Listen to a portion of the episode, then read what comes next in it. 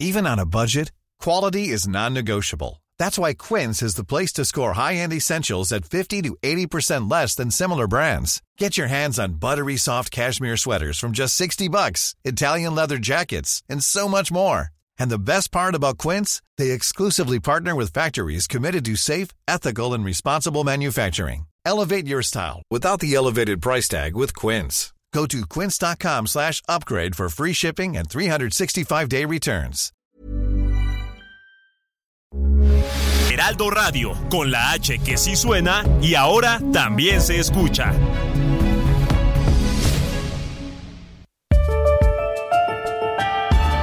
Esta es la mesa de análisis a fuego lento, bajo la conducción de Alfredo González Castro en el Heraldo Radio. Iniciamos.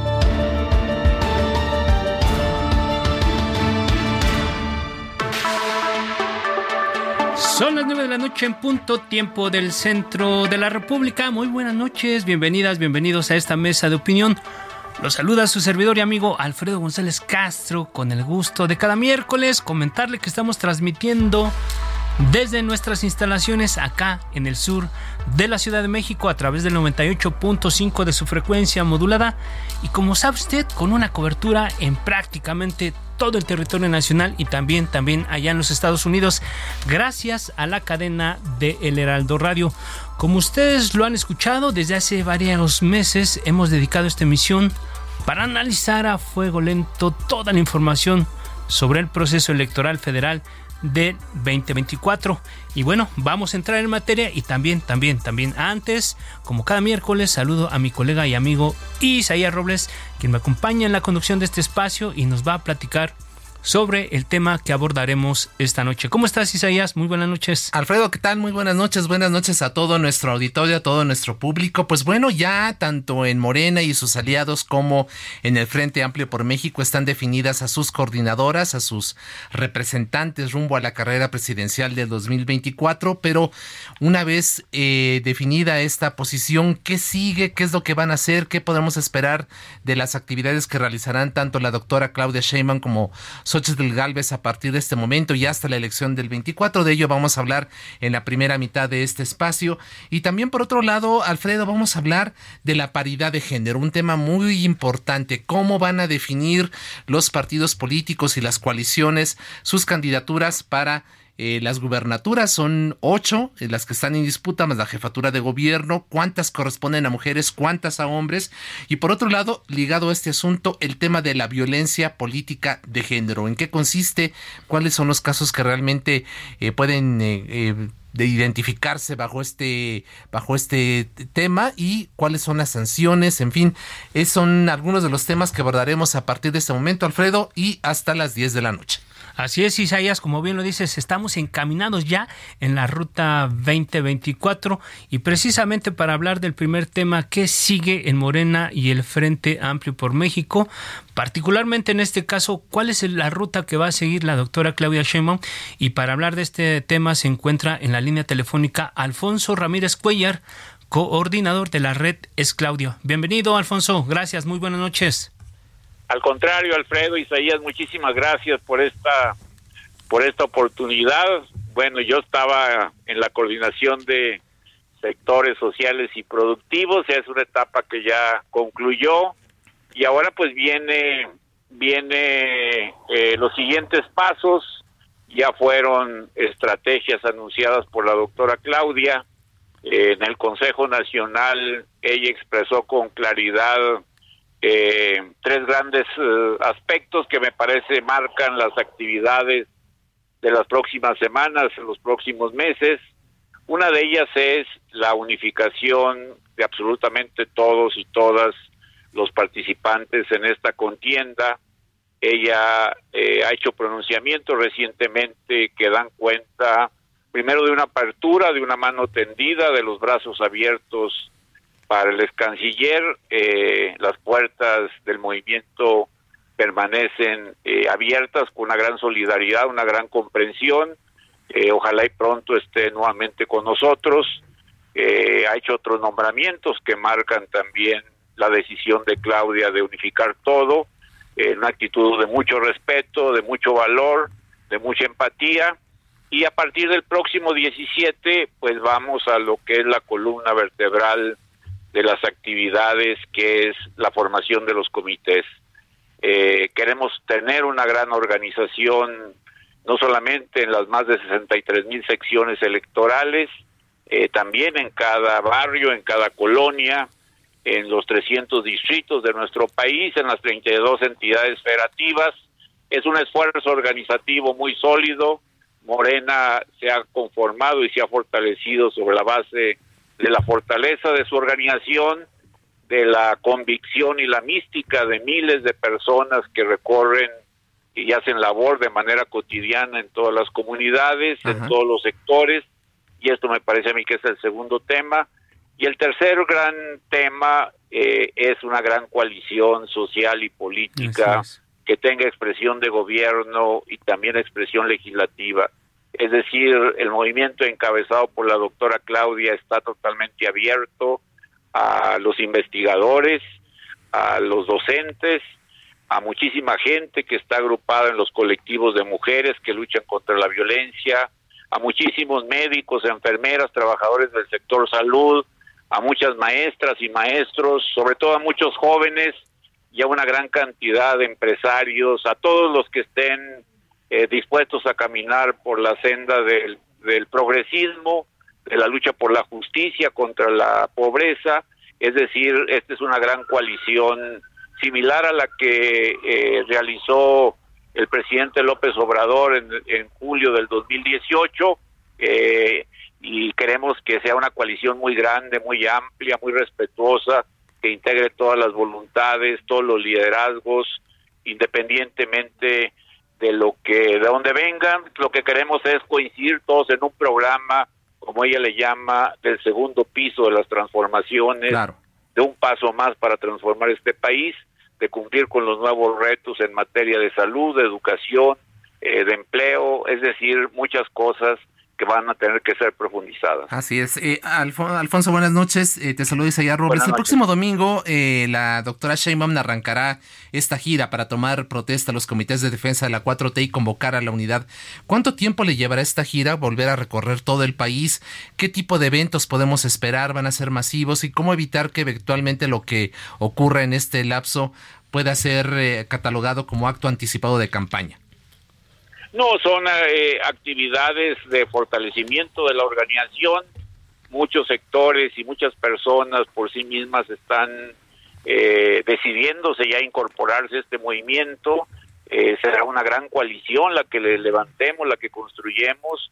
Yo creo que este es el paso decisivo para no solamente repetir la hazaña de los 30 millones de votos de julio del 2018, sino para alcanzar pues una cifra eh, notoriamente superior porque las reformas que vienen son reformas de mayor profundidad para cuidar el medio ambiente, para tener eh, este anhelo de salud que el presidente de la República se ha propuesto, un sistema de salud muy fuerte, muy sólido y también toda la estrategia en materia educativa y de prosperidad de muchísimos jóvenes, de muchos sectores que tienen eh, el deseo de, de continuar con este ascenso social y esta prosperidad para lograr tener mejores niveles de bienestar. ¿Cuál es la meta de votos que tienen? Dicen que va a ser mucho, superior, mucho mayor, superior a los 30 millones pues sí, no, no, yo quisiera, yo quisiera que alcanzáramos este muchísimos votos, lo que sí tenemos es pero supongo que eh, tiene una estrategia y decir pues, una meta es nuestra meta es llegar a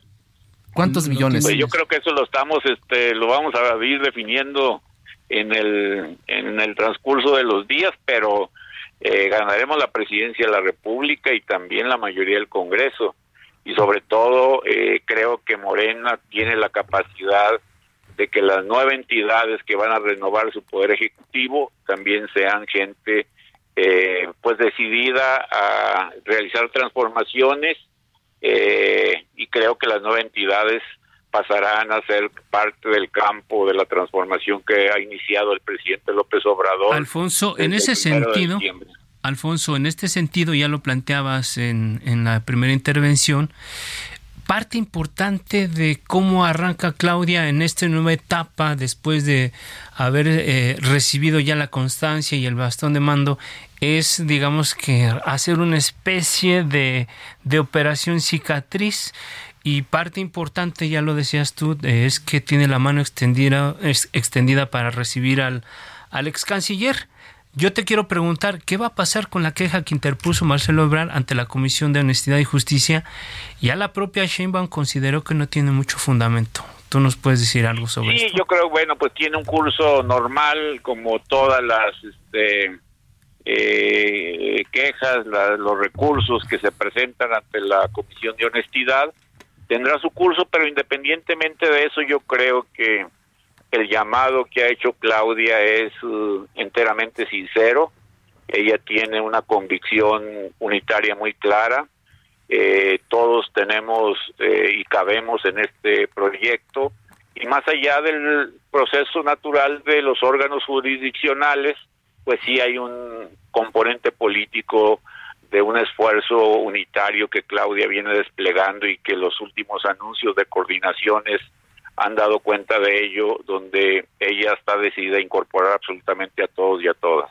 Y parece que por los últimos mensajes que ha dado Ebrar, no sé si coincidas conmigo, Alfonso, eh, parecía en un principio que Ebrar podría renunciar a Morena, pero bueno, eh, eh, como que ha sido un vaivén, las, las declaraciones de, de, de Marcelo han sido como en un vaivén, y bueno, ahora parece, parece, parece que que podría quedarse, sin embargo, no termina de quedar claro cuál va a ser la postura.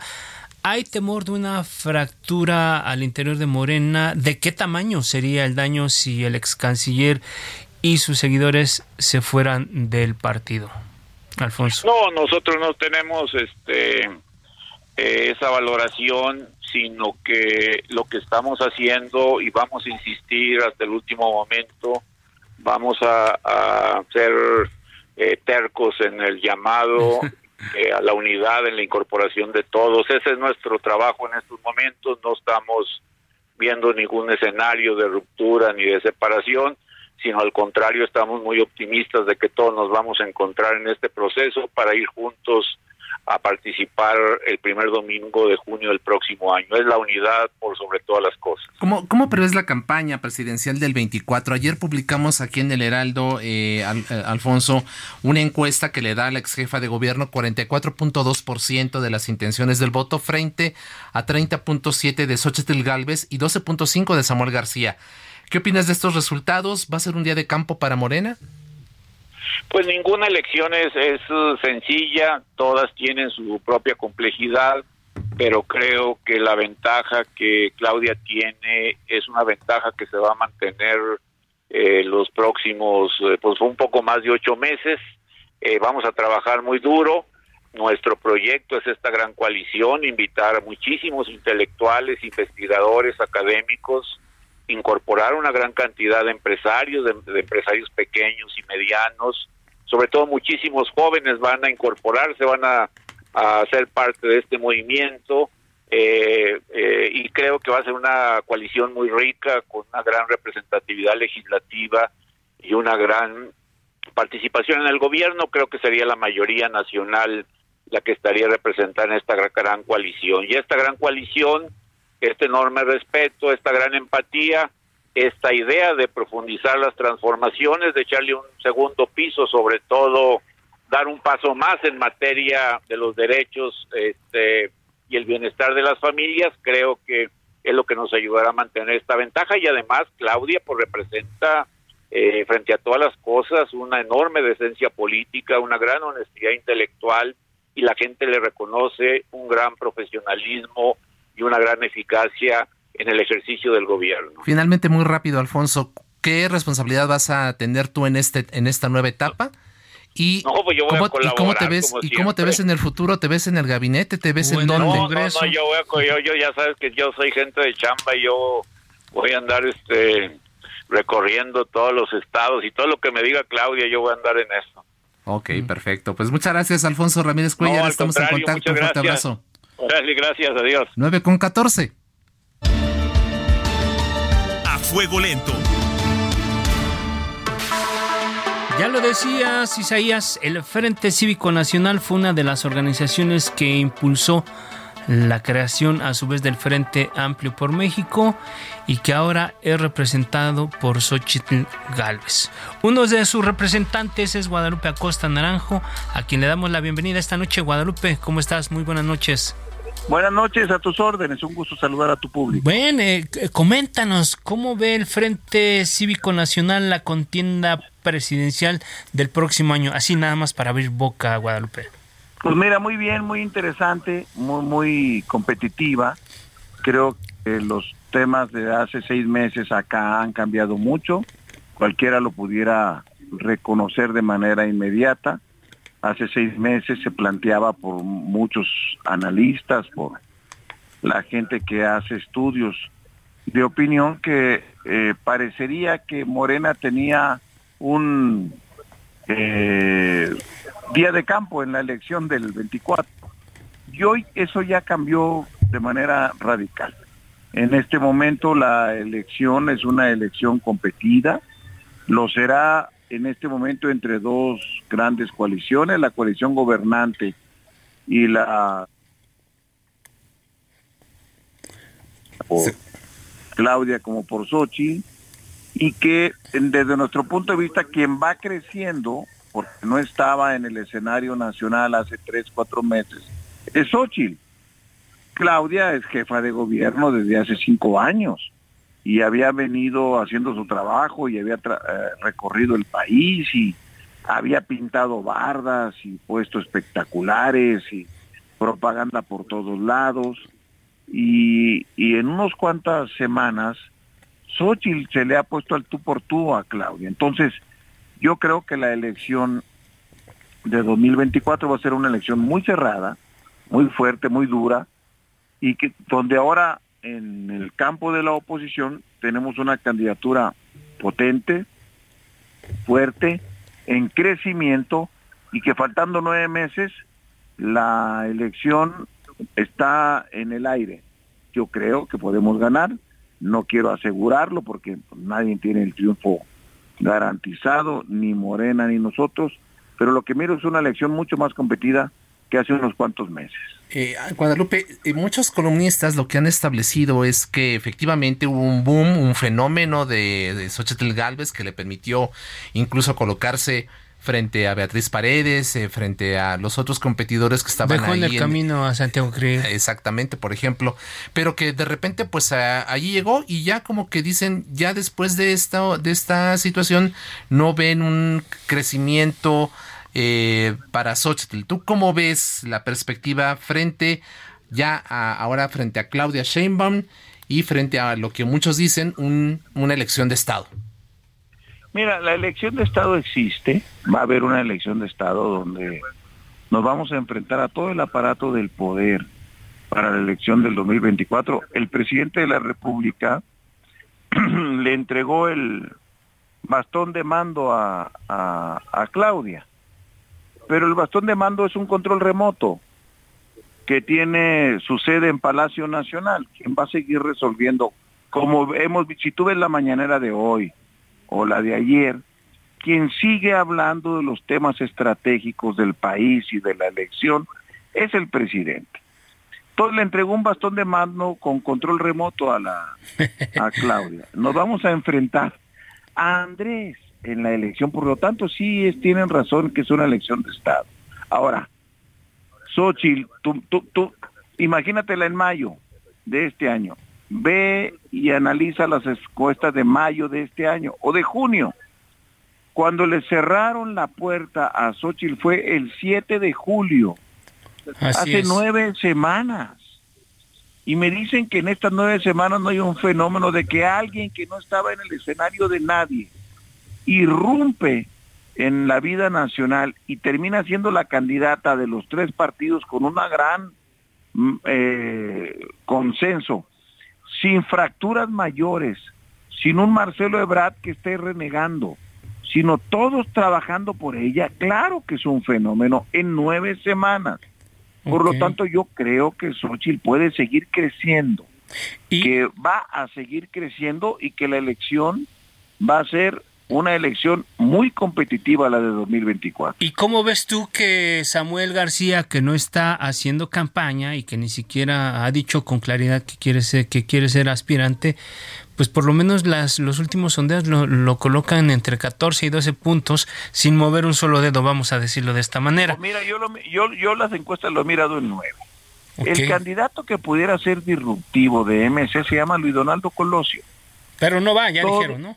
Por eso, pero tú estás de acuerdo conmigo que Luis Donaldo es más potente que, que Samuel. Sí, por supuesto, la marca, el nombre.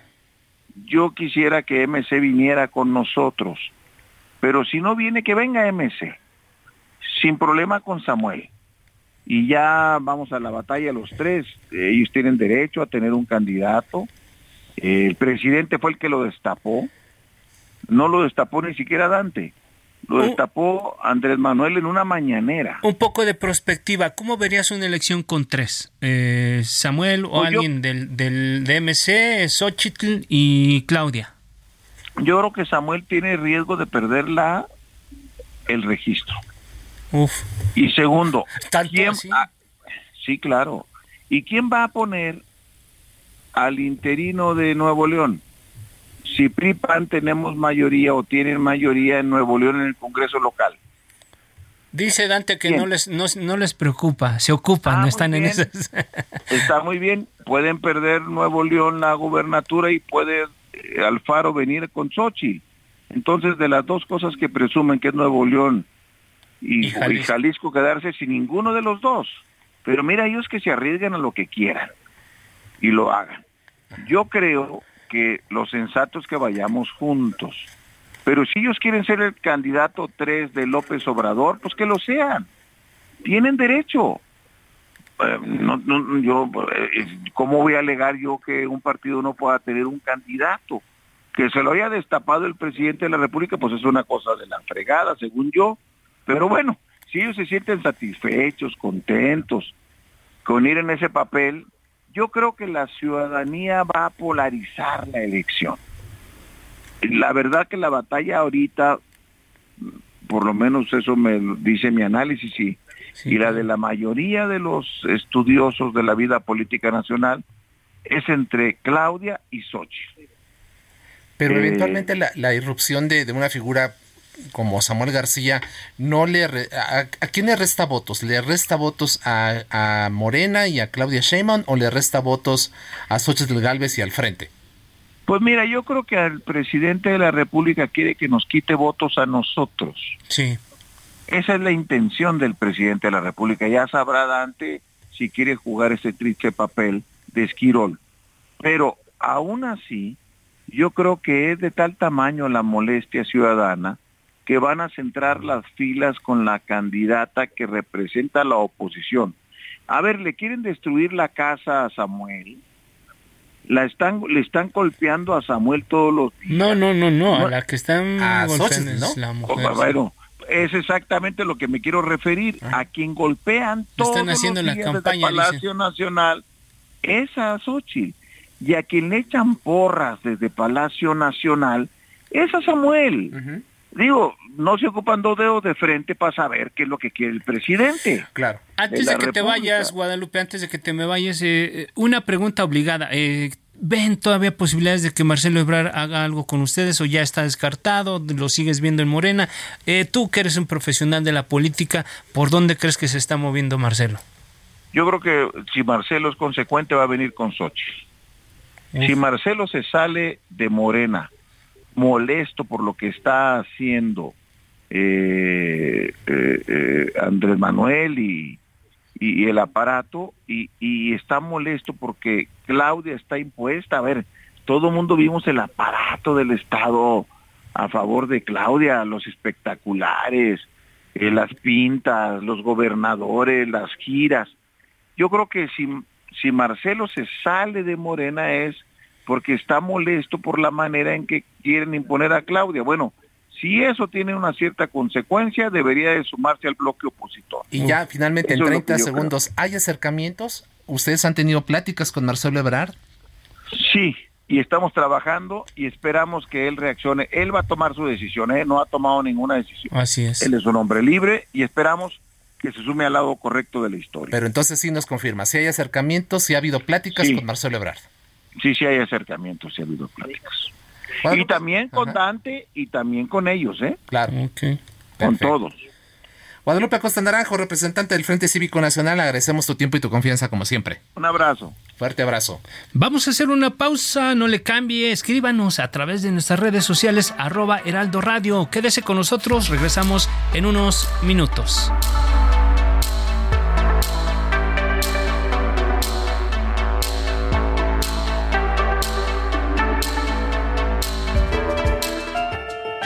Está usted en la mesa de análisis a fuego lento con Alfredo González Castro por el Heraldo Radio. La polémica y el debate continúan después del corte. No se vaya.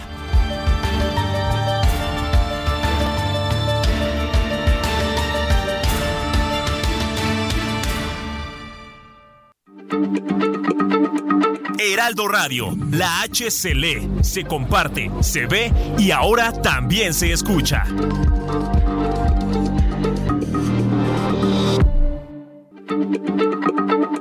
Heraldo Radio.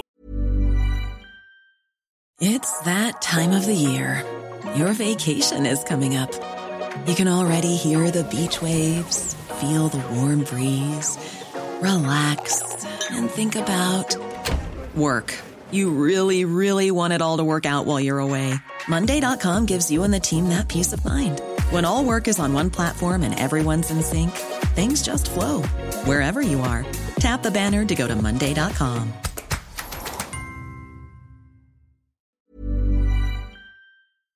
La H se lee, se comparte, se ve y ahora también se escucha.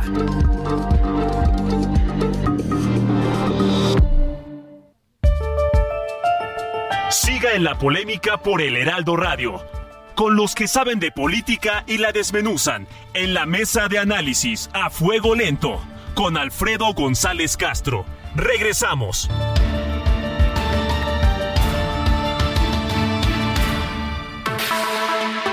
Son las 9 de la noche con 30 minutos tiempo del centro de la República. Volvemos a esta mesa de análisis de reflexión. También a fuego lento. Les recuerdo que estamos transmitiendo por el 98.5 de su frecuencia modulada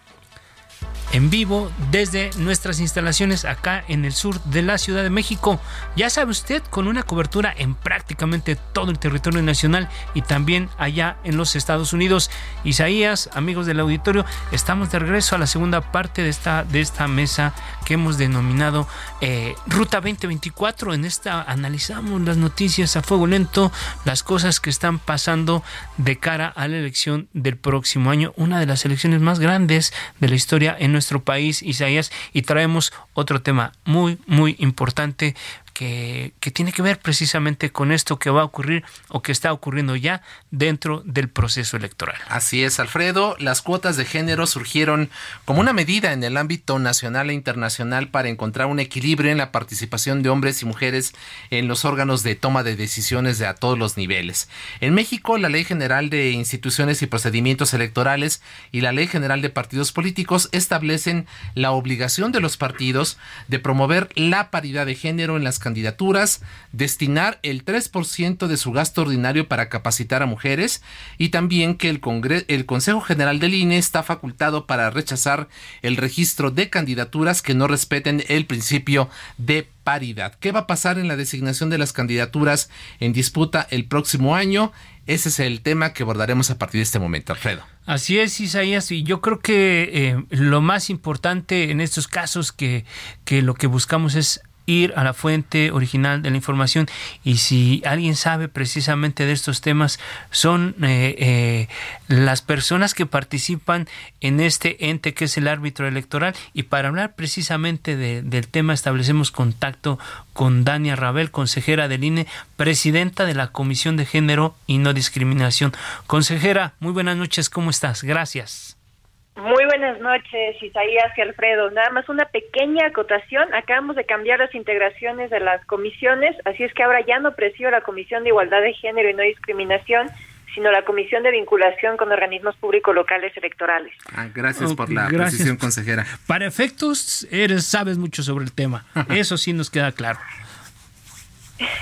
A sus órdenes, con mucho gusto. Consejera, de las ocho gubernaturas en disputa el próximo año y la jefatura de gobierno, ¿cuántas candidaturas deben corresponder a mujeres?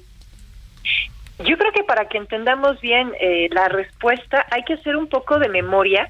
En 2019 se hizo una reforma constitucional que se denominó públicamente como de paridad en todo. Ahí se modificaron dos artículos constitucionales, el 38 y el 41.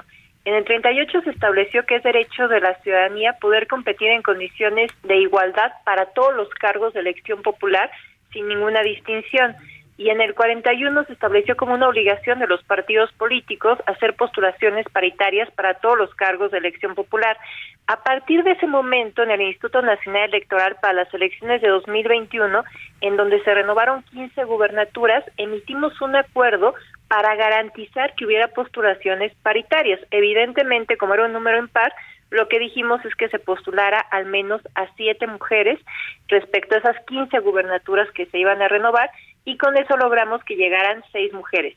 A partir de ese momento, en cada proceso electoral, cuando se renuevan gubernaturas, hemos emitido este acuerdo. En 2022, que se renovaron seis, pues dijimos que tenían que ser tres y tres. Pasó algo interesante este año en la renovación de las gubernaturas de Coahuila y el Estado de México, porque ahí la Sala Superior dijo que si el legislativo local ya había legislado con relación a la paridad, no había, por lo tanto, una omisión y el Instituto Nacional Electoral no era necesario que emitiera un acuerdo. No obstante, una cuestión que hay que tomar en consideración es que solamente el INE puede ver el mapa completo de la República, lo que conocemos como paridad horizontal, para garantizar que en todas las gubernaturas efectivamente sí haya paridad. Entonces, para 2024 lo que estamos pensando ante la ausencia también a nivel federal de una legislación y el hecho, como ustedes decían, que se renuevan nueve titularidades de poderes ejecutivos locales, es emitir de nueva cuenta un acuerdo para que, pues en ese caso, pues se pueda garantizar que haya cinco eh, postulaciones que puedan ser para mujeres, ¿no?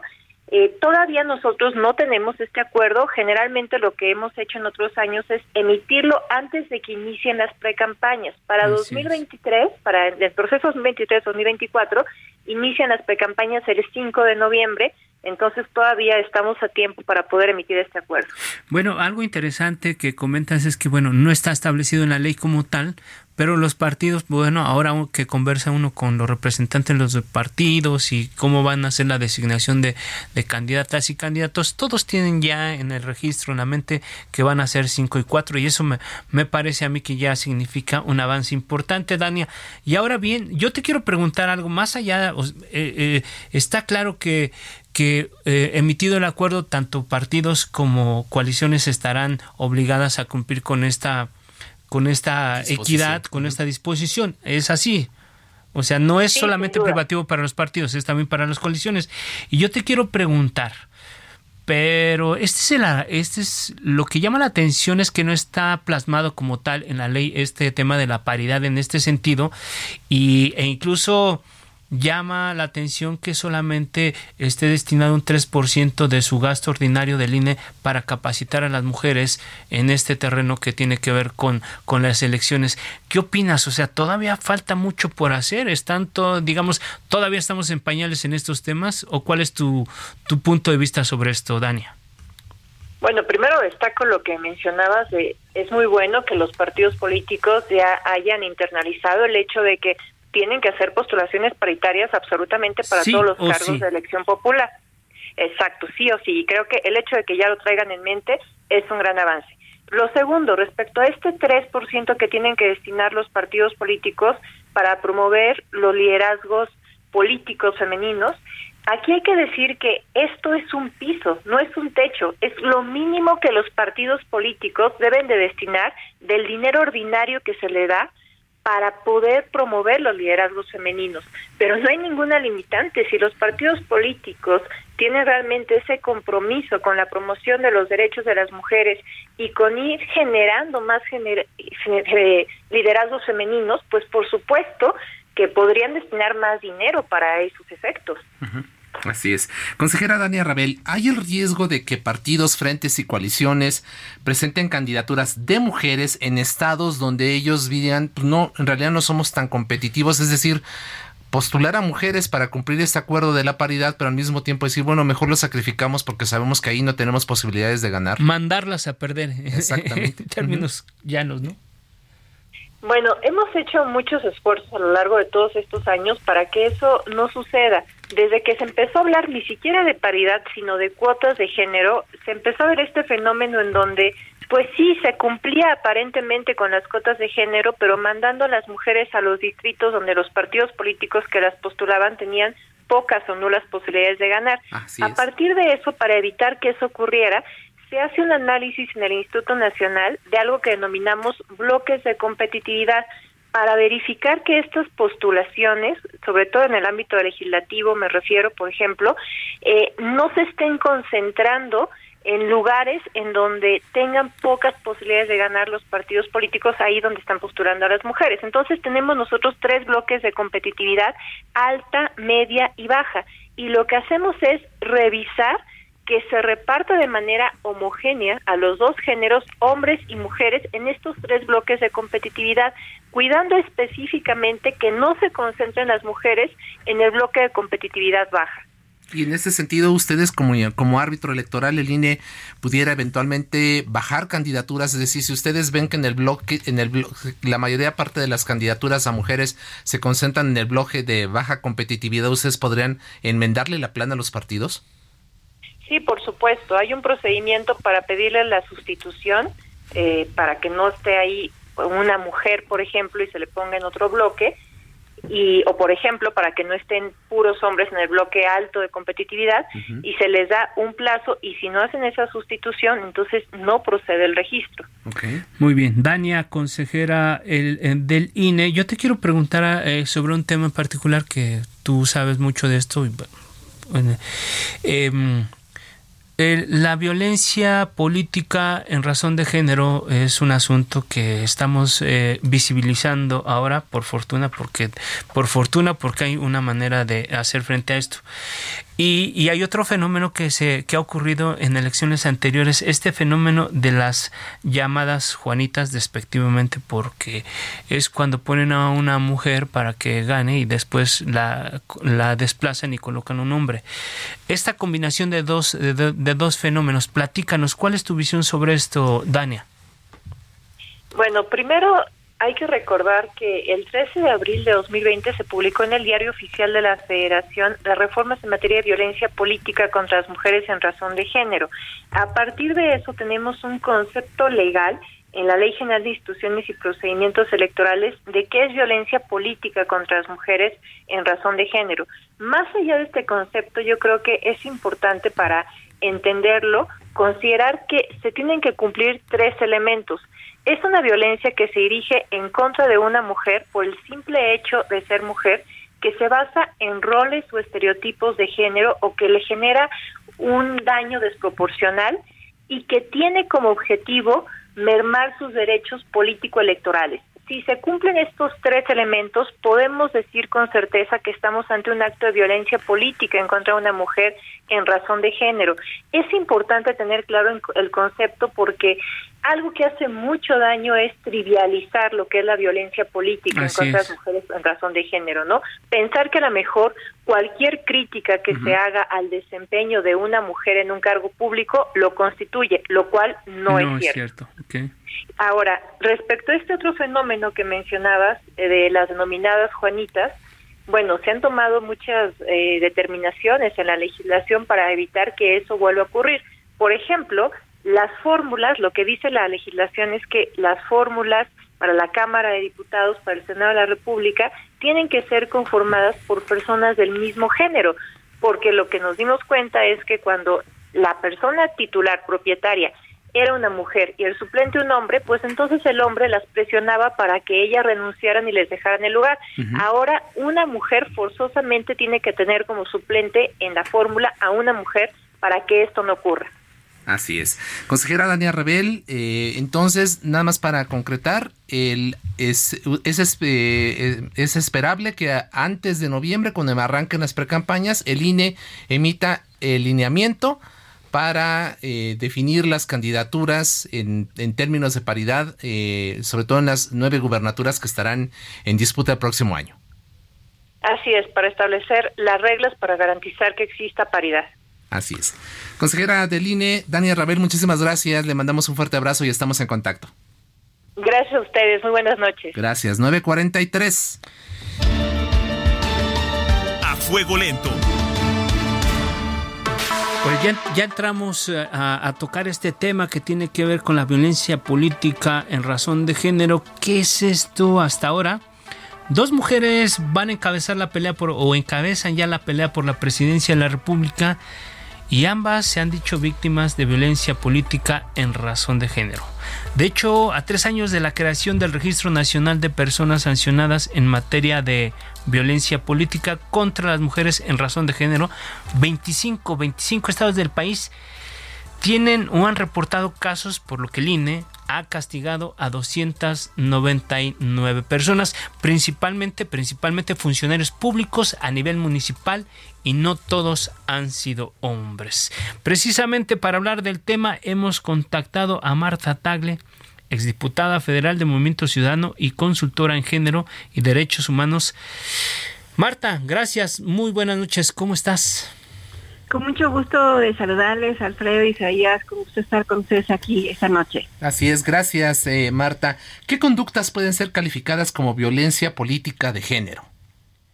Mira, pues estaba yo escuchando justo la entrevista con la consejera Dania Rabel y me parece muy importante que las personas tengan muy claro que es este tema de la violencia política y qué manifestaciones puede haber de la violencia política. Y para no irnos de nuevo con el concepto y decirlo de una manera muy sencilla y que las personas lo puedan entender, es que eh, las violencias que hay contra las mujeres buscan limitar, entre otras cosas, los derechos de las mujeres. Y la violencia política, pues busca limitar que las mujeres ejerzamos plenamente nuestros derechos, particularmente a votar, a ser electas y a tomar parte de las decisiones públicas de este país. Y entonces cualquier acción o omisión que tenga como objetivo impedir o menoscabar el ejercicio de esos derechos políticos es considerado como violencia política contra las mujeres y además eh, la, característica de razón de género se da cuando eh, se ejerce precisamente porque creen que las mujeres no somos capaces de ocupar un espacio en las decisiones públicas y de una u otra manera se cuestiona esta posibilidad. Y hay varios tipos de violencia, ¿no? Porque muchos han cuestionado si eh, incluso las expresiones que tienen diferentes actores políticos o sociales son considerados violencia o no y han argumentado que eso atenta contra la libertad de expresión. Y me parece muy importante no confundir la libertad de expresión con la violencia verbal que ejercen varios actores y que justamente está eh, buscando menoscabar estos derechos de las mujeres, aunque también como efectivamente lo decía la consejera Rabel, estos tipos de violencia pues también no implica que no se le pueda criticar a una mujer en razón a su desempeño, a incluso su eh, lo, que ha estado realizando en su trayectoria, etcétera. Eso no es violencia, violencia política es todo aquello que esté buscando señalar que no tiene la capacidad por ser mujer. Entonces, como es importante poder señalar eso. Bien, Marta, eh, y un caso específico, tú hablabas de, actores políticos, pero bueno, yo les pongo nombre y apellido. Xochitl Galvez ha denunciado al presidente Andrés Manuel López Obrador en dos ocasiones, pero el INE lo exoneró al decir que sus señalamientos son propios del debate político y no están connotados por una actitud sexista. ¿Qué opinas de la decisión del INE, Marta? Pues mira, al final de cuentas este tema se revisó después en el Tribunal Electoral y fue el tribunal el que mandató a que se volvieran a tomar una revisión con respecto a este tipo de temas, eh, porque recordemos que las facultades que tiene el INE en primer lugar es de atender las quejas que se convierten en procedimientos sancionadores y van al tribunal y emite medidas cautelares. Han, emitido en diferentes momentos medidas cautelares al presidente diciéndole que eh, deje de hacer estas conductas y sin embargo no lo está haciendo. a mí me parece y creo que no hay lugar a dudas de que el, presidente y con muchos otros actores políticos ejercen violencia verbal contra las mujeres. El presidente no solamente lo echó contra Xochitl, sino que en muchos momentos ha ejercido violencia contra las mujeres porque es una persona claramente machista que de manera recurrente recurre a la misoginia y que pues eh, tiene una forma muy diferente de ver a las mujeres. Cada rato cree que debemos, somos, estamos hechos para estar en nuestra casa, ¿no? Entonces, a mí me parece que sí ha ejercido violencia verbal, lo ha hecho en varias ocasiones y que eh, particularmente el Tribunal Electoral le ha requerido en varias ocasiones que deje de hacerlo y él simple y sencillamente ha ignorando estas llamadas del Tribunal Electoral y me parece que deberían de tomarse eh, otras decisiones. Incluso ha mandado a bajar eh, parte de, sus dichos precisamente por estas y otras situaciones, por estar violentando además la normatividad electoral de meterse en un proceso electoral cuando no debería de hacerlo. Entonces el presidente sí está cometiendo estos actos de violencia, pero como señalo, desafortunadamente no es el único, hay muchos otros actores políticos que incluso a nivel municipal van, van más allá de la violencia verbal y también incluso llegan a la violencia física y ponen en riesgo la vida y la integridad de las mujeres. ¿Se debería de sancionar con mayor rigidez eh, este tipo de, acciones? Y, le pregunto esto también porque de repente eh, vemos ahí a, a, Gerardo Fernández Noroña, quien se ha manifestado en contra de la reforma a la legislación sobre violencia política en razón de género, que propone inhabilitar de por vida a quienes ya han sido sancionados bajo el argumento de que se tendría un uso perverso. ¿Qué tipo de sanción sería la adecuada, más allá de pronunciamientos tanto del INE como del tribunal que terminan siendo llamados a misa. Justamente por eso pensamos en sanciones efectivas que incluso fueran más allá de las multas económicas. Sabíamos que varios actores políticos estarían dispuestos a pagar una multa económica, pues porque además hace con los recursos públicos de los partidos y además generalmente se las ponen en, en pagos, ¿no? Y además las recurren y se los van reduciendo. Entonces, esa no iba, sí, esa no podía ser una sanción y eh, efectivamente se eh, recurrió al tema del la pérdida de registro de la candidatura y la posibilidad de no participar políticamente. Recordemos que además recientemente se aprobó la reforma de ley 3 de 3, conocida así en la Constitución como un requisito para que los, las personas puedan ser registradas como candidatas a diferentes cargos de elección popular. Y esto implica que las personas que han sido sancionadas por violencia política, como en el caso de Fernando, de, Gerardo Fernández Noroña, van a estar en un registro nacional de personas sancionadas por violencia, pero es el propio tribunal el que establece el tiempo en el cual se le impide el registro. O sea, si es una falta leve por tres años, si es una falta grave por cuatro años, si es un reincidente, eh, puede ser hasta por seis años el que se le impide que pueda participar en un proceso electoral. No es, no es como lo dice, que es de por vida, eso es una mentira.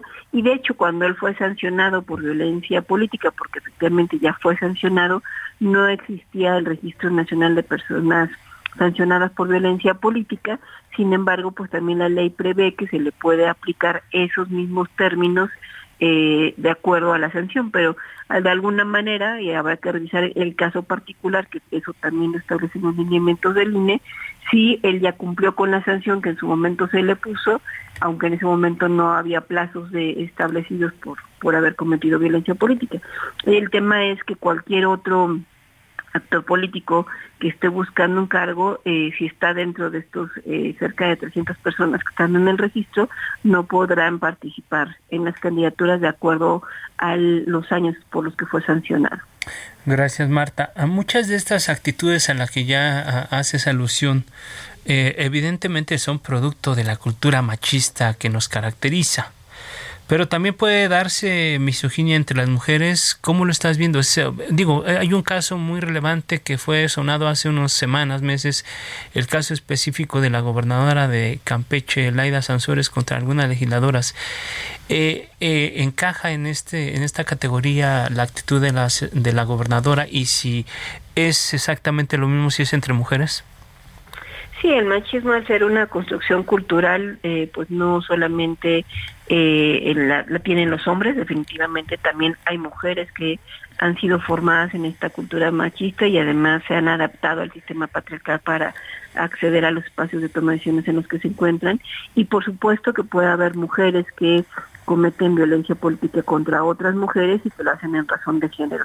Por eso es que en este caso la gobernadora Sanzores ha sido sancionada por esta situación y en el propio registro de personas sancionadas hay otras mujeres sancionadas. Son el mínimo, la mayor parte de las personas sancionadas son hombres, pero eh, por eso, y como lo decía hace un rato la consejera Rabel, es muy importante verificar estas tres condiciones, que sea violencia política, que sea contra una mujer y que en esta violencia política haya razones de género. Recordemos que en el caso de Laida Sansores argumentó el uso, o sea, generó una violencia además de carácter sexual, diciendo que había una especie de paquetes de fotografías eh, que estaba, eh, el, dirigente del partido del PRI estaba circulando y esto pues además dañó la imagen de esas mujeres legisladoras y eso es total y absolutamente sexista, cargado al género, que perjudica particularmente a las mujeres y por eso es que fue sancionada por hacer esta esta serie de declaraciones en su en su programa, el programa que tiene la gobernadora. Entonces, en unos cuantos segundos, eh, Marta, porque estamos a punto de concluir, ¿qué tan lejos estamos de eliminar la misoginia y el machismo de la política mexicana? No, pues desafortunadamente estamos muy lejos, ¿no? Y estamos empezando y ahora que vemos más mujeres en la política se nota más, se siente más y tiene además eh, posibilidades peores. Por eso es bien importante este tipo de sanciones. Marta, Marta Tagle, consultora en género y derechos humanos, gracias por esta conversación. Buenas noches y estamos en contacto. Qué gusto saludarles, muy buenas noches. Gracias, pues eh, Isaías, amigos del auditorio, lamentablemente llegamos al final de este espacio, los invitamos para que nos acompañe el próximo miércoles también a las nueve de la noche a la mesa de opinión que hacemos en coproducción con la silla rota. Y bueno, agradecemos a quienes hacen posible este espacio, Ángela Arellano, Ulises Vilapando, Gustavo Martínez, nos escuchamos la próxima semana, descanse, muy buenas noches. Así es, quédese con buena música en las frecuencias del Heraldo Radio.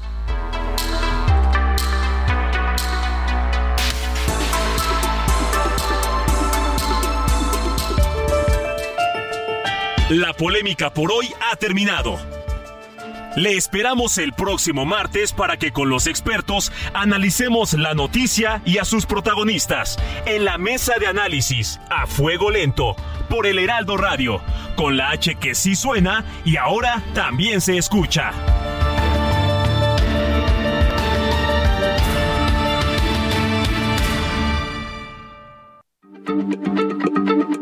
Heraldo Radio, la H se lee, se comparte, se ve y ahora también se escucha.